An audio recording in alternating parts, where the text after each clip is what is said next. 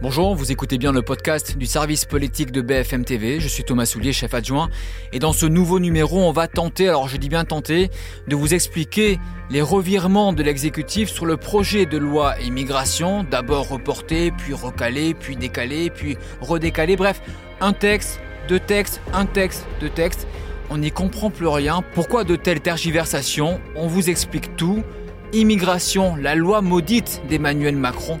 Bienvenue dans le service politique.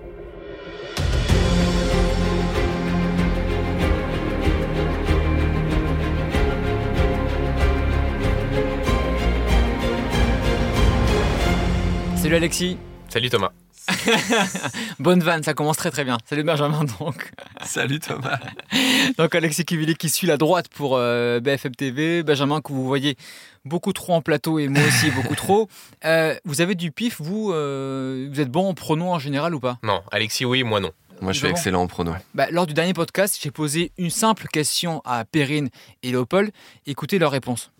une dernière question, un petit pronom. Est-ce que le Ah, prochain podcast, est-ce que le prochain sera consacré aux retraites?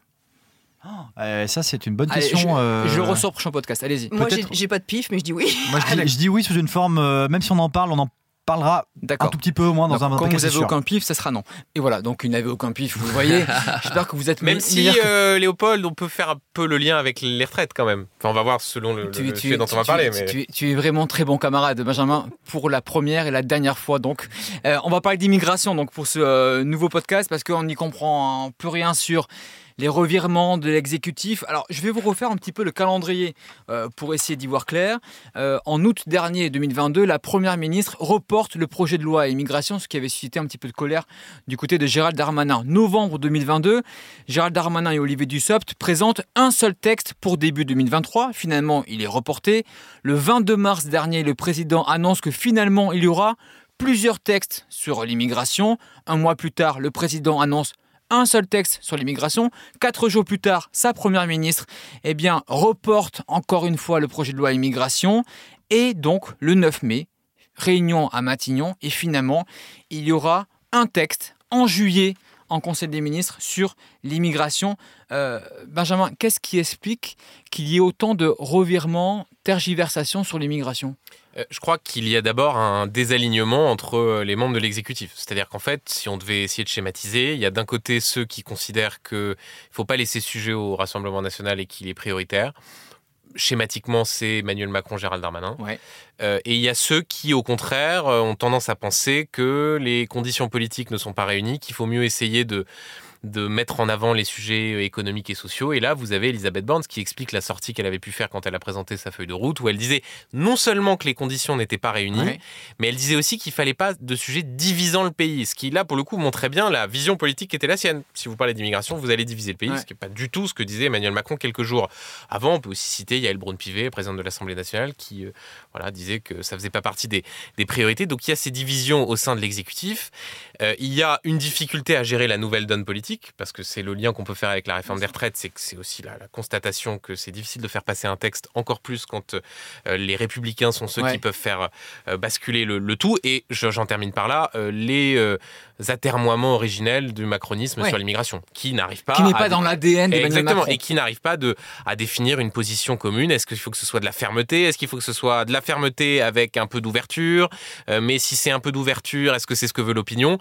De ce point de vue-là, les macronistes ne savent pas sur quel pied danser et je crois que ça se voit encore une fois. Et, Et sur Alex- ce dernier point, les propos de Yael Braun-Pivet dimanche dans le La journal présidente du de dimanche, l'Assemblée la présidente de l'Assemblée nationale sont euh, particulièrement euh, illustrent particulièrement ce que vient de dire Benjamin. Elle, elle dit que l'immigration, à son sens, euh, c'est pas quelque chose qui lui semble urgent, qu'il y a d'autres sujets d'abord à traiter, notamment les sujets très présentés comme très concernant euh, le pouvoir d'achat ou, ou la santé par exemple. Et donc ça montre bien que au sein de la Macronie, il y a différentes perceptions euh, de cette urgence à traiter du sujet de l'immigration. Ouais, surtout que lors du premier projet de loi Asile-Immigration en 2018, celui euh, de, Gérard Collomb à l'époque était euh, à Beauvau, il y a eu beaucoup de scissions au sein du groupe, il y a eu les premiers frondeurs macronistes, des députés qui ont quitté le groupe, souvenez-vous, à, ce, moment-là. Benjamin, déjà, même si ce texte sera présenté, on verra, ça, on va en reparler, mais euh, il n'y a aucune garantie que euh, le- les députés Renaissance, Modem, euh, Horizon votent tous ce projet de loi. Loin de là. Non, aucune. Et c'est ce qui fait la, la singularité de ce revirement. Parce que si la donne politique avait changé entre Ouais, il y a 15 bien jours sûr, et aujourd'hui, à la rigueur, on, pourrait se dire que, bon, bah voilà, dans ces conditions, une nouvelle donne politique, un nouvel agencement des, des textes, c'est pas le cas. Quel constat était fait il y a 15 jours? Que la droite ne voulait pas de l'équilibre proposé par le gouvernement, c'est-à-dire d'un côté on accélère euh, et on, on- comment dire, on simplifie les procédures pour les reconduites à la frontière, je, je simplifie, hein, Ouais, et de l'autre ouais. on permet de donner un titre de séjour à ceux qui sont sans papier sur le territoire et qui contribuent à ce que l'économie fonctionne. Les républicains ne veulent pas de cet équilibre. Ils l'ont dit, ils n'en ont jamais voulu, il n'y a pas le moindre doute. Bon. Gérald Darmanin, à un moment, disait, en coulisses notamment, mais à la fin des fins, s'il faut, euh, pour que ce texte passe, qu'on abandonne la partie euh, sur le travail, Ouais. pourquoi pas en prendre notre perte? Sauf qu'on Ouais. sait très bien que si c'est le cas, là c'est ce que tu disais, il y a toute une partie de l'aile gauche de la majorité qui dit nous dans Mm. ces conditions, on Mm. ne veut pas de ce texte. Mm. Est-ce que cette donne-là politique a changé? Non, Non. c'est totalement le cas. Ouais. Euh, Mm. on voit bien, Sacha Houlier l'a répété à plusieurs reprises, il ne voterait pas un texte s'il n'y avait pas cette question des, des régularisations des titres de séjour pour, pour métiers en tension. Donc au fond, le blocage, le mur politique sur le sujet migratoire, il est toujours le même et c'est ce qui rend d'autant plus étrange euh, cette Ouais. communication C'est au- incompréhensible. autour de, autour de l'immigration. C'est la chronique, donc tu dis, d'un échec annoncé. Euh, Alexis, surtout que la droite ne compte pas, a priori, aider le gouvernement et l'exécutif pour voter ce futur projet de loi. Non, pas du tout. Même si c'est vrai que certains dans cette, euh, dans ce dernier revirement, euh, imaginent peut-être qu'il y a pu avoir euh, quelques garanties données du côté des Républicains à Gérald Darmanin, euh, qui aurait peut-être du coup reproposé à la Première ministre, eh bien, de travailler sur sur ce sujet. Mais ça reste une hypothèse. C'est pas forcément ce qu'on l'on nous dit euh, du côté des Républicains. Les Républicains, eux, ils travaillent sur leur propre mouture. Ils préparent deux textes différents du côté Ouais. notamment des députés, les Républicains. L'un des texte euh, s'appuie sur euh, d'ailleurs le travail des sénateurs LR qui sont euh, depuis longtemps mobilisés sur, sur, ces, sur ces questions. Et un deuxième texte, ce serait un texte assez ambitieux, peut-être une réforme de la Constitution qui permettrait eh bien, de différencier le droit national par rapport aux contraintes en la matière Ouais. du droit européen. Donc voilà pour les propositions des, des républicains. Les républicains qui, qui travaillent beaucoup sur ce sujet en ce moment. Dans quelques, dans quelques semaines, il y a plusieurs cadres euh, du parti, et notamment Eric Ciotti, qui se déplace au Danemark euh, pendant trois jours. Le Danemark, c'est un exemple en Mm. Europe parmi C'est souvent d'autres cité comme. euh, souvent cité comme un pays qui a assumé euh, Ouais. de, de durcir sa politique en matière d'immigration. Et donc les, les républicains vont aller euh, se euh, s'inspirer en quelque sorte de, euh, de solutions qui ont été euh, trouvées euh, euh, au Danemark. Je sens qu'Alexis veut, il veut euh, relancer le compteur LR, BFM Oui. TV, parce que à chaque texte, il, il nous tanne, hein, Benjamin. Et d'ailleurs, c'était celui qui, depuis le début, compter voulait les- les compteurs. Je veux le- je veux rappeler tous les députés, temps passé sur au téléphone. sur la loi Lyotte, sur tout ça. Bon.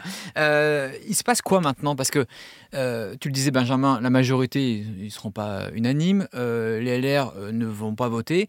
En fait, pour résumer, ils vont au casse-pipe et ils y vont, quoi. Je- crois qu'ils sont, pour partie, euh, non pas tétanisés, mais très inquiets à l'idée de donner l'impression qu'ils ne se saisiraient pas de ce sujet-là.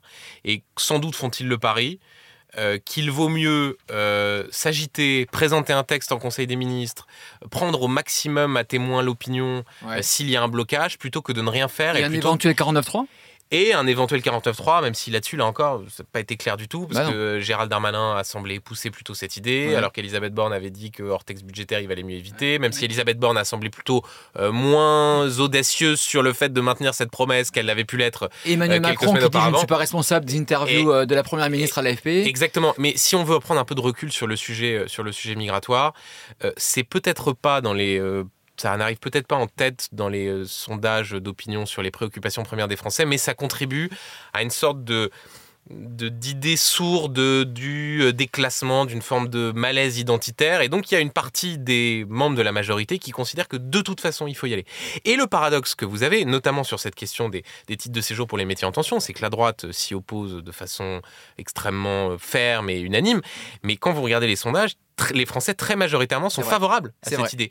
Contrairement à l'idée qu'on pourrait penser qu'il ne faudrait qu'il y ait qu'un discours de, de fermeté, parce que les Français, sans doute, se disent que bah il y a peut-être parfois des hypocrisies sur des gens qui contribuent à faire tourner des secteurs comme la restauration, l'hôtellerie, euh, alors même qu'ils n'ont pas de, de titre de séjour. Donc, il sera plus facile pour le gouvernement, si on doit essayer de leur euh, peut-être d'avoir une lueur d'espoir pour eux, de prendre à témoin l'opinion sur un sujet qui en réalité Ouais. est plutôt populaire d'aller traiter le sujet migratoire que sur la question des retraites, où là, en fait, c'était très facile pour les républicains de, s'y opposer. Et de dire après. Enfin, c'était très facile. Oui. C'était pas facile par rapport à la cohérence idéologique, mais par rapport à ce qu'on leur disait en circonscription, c'était plutôt plus facile. Et de, dire après, Alexis, c'est la faute des LR si c'est pas voté, quoi. L'analyse que font les républicains depuis le début sur la question des métiers en tension, c'est que ça pourrait ouvrir une, un nouveau flux, de nouvelles vagues d'immigration, en espèce d'appel d'air. C'est aussi quelque chose qu'on entend du côté du Rassemblement national, qui finalement euh, aboutirait à une situation, euh, si on en écoute certains, euh, presque encore plus dégradée que celle d'aujourd'hui, avec des difficultés pour intégrer notamment les, les personnes qui, qui arriveraient.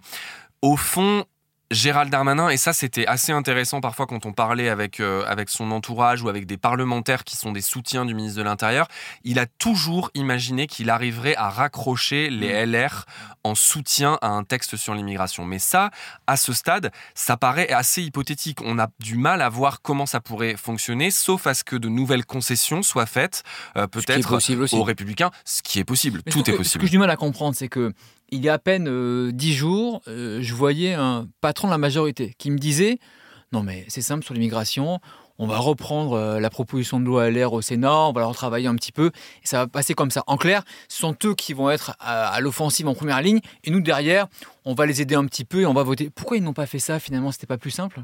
Bah, C'était pas plus simple. Ça aurait éventuellement pu comment dire, ça aurait permis une approbation au Sénat, mais on retombe toujours sur le même problème, c'est que derrière vous arrivez à l'Assemblée nationale et vous avez un texte qui est pas suffisamment équilibré et vous avez des offensives des uns et des autres à dire exactement ce qui s'était passé sur la loi asile-immigration de Gérard Collomb, euh, c'est-à-dire un texte qui euh, au départ avait pour objectif de comment dire de rendre plus ferme le dispositif et qui sur certains points avait même plutôt non pas rendu moins ferme, mais en tout cas avait des effets, effets constatés après l'application de la loi, beaucoup moins beaucoup moins équivoque, beaucoup moins univoque pardon, que ce qui était, ce qui était prévu.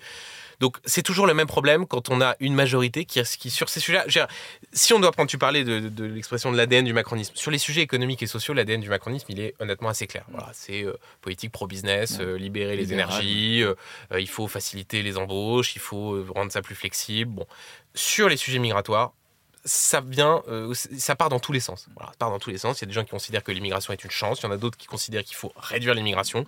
Il y a des familles politiques qui euh, ont gardé leur spécificité, même si elles se font désormais dans le groupe majoritaire. Donc, de ce point de vue-là, c'est très compliqué. Et on peut rajouter à cela euh, le fait qu'à la rigueur, s'il y avait un propos d'une clarté absolue du chef, ça aiderait. Et ça n'a pas toujours été le cas, de la même manière, de la part d'Emmanuel Macron. Parce que l'idée que le en même temps pourrait fonctionner sur le sujet migratoire est une idée qui, depuis six ans, n'a jamais euh, fait ses preuves. Et c'est en fait tout le problème politique du moment. Même si là, depuis plusieurs semaines, on sent que le chef de l'État, visiblement, euh, tient à ce projet, puisqu'il le, il le redit lorsqu'il présente les 100 jours. Euh, quelques jours plus tard, on comprend que Elisabeth Borne dit qu'elle n'a pas de majorité, et beaucoup chez les Républicains estiment que le projet va être reporté au, au calendrier grec. Et finalement, là, que, sauf on se demande le 23 si c'est pas Emmanuel Macron aussi qui redit bah, que, que, tu as raison. tient à ce texte. Sauf qu'entre le 23 avril et le 26 avril, donc ça fait trois jours, la donne politique n'a pas changé. Il s'est passé quoi euh, ce 9 mai au soir à Matignon euh, pour que la Première ministre euh, change d'avis et dise que finalement elle veut un projet de loi? Derrière, c'est qui qui pousse? C'est Emmanuel Macron ou c'est Gérald Darmanin? C'est les deux? Là, là, on rentre dans une sorte de poker mentaire sur l'analyse de, la situation. Ce qu'on peut dire avec à peu près avec quelques certitudes, c'est que Emmanuel Macron, le président, n'était pas satisfait de la façon dont les choses étaient retombées. Sur le thème, euh, vous abandonnez le sujet migratoire. Et ensuite, là, il y a des luttes d'influence. Vous avez ceux qui... Euh, euh, côté, comment dire, plutôt favorable à Gérald Darmanin, explique que Gérald Darmanin a gagné son bras de fer sur Elisabeth Borne et qu'il a réussi à imposer le sujet migratoire. Vous en avez d'autres qui expliquent que non, non, pas du tout, qu'en fait, au contraire, c'est une sorte de façon de remettre la responsabilité sur Gérald Darmanin sur le thème bah, puisque vous dites que vous pouvez réussir à avoir un accord avec les LR, bah, euh, démontrez-le nous à l'occasion de euh, ces, concertations. Bon, euh, la, réalité, c'est que c'était sans doute pas euh, l'idée euh, d'Elisabeth Borne, que ce sujet-là a été remis sur la table par le président de la République, et que le risque qu'à la fin, c'est que tout simplement ça apparaisse comme une sorte d'énième démonstration du blocage en majorité relative. Vous savez que j'aime les pronos comme Alexis aime les compteurs. Sur quoi sera le prochain Alors, est-ce qu'il y aura Non, mais ça, ça va. Ouais, ça, on l'a fait une je ne vais pas vous afficher dès la semaine prochaine, mais je vous afficherai à l'automne, donc il y a un petit peu de temps. est-ce qu'il y aura un examen? D'un projet de loi immigration à l'automne Oui. Bon, je dirais oui plutôt. Je me mouille un peu, moi je dirais non. Comme ça au moins on Pour le jeu, et pour la beauté du Je pourrais m'auto-afficher euh, à l'automne. Rendez-vous à l'automne ou un petit peu avant, messieurs. Salut.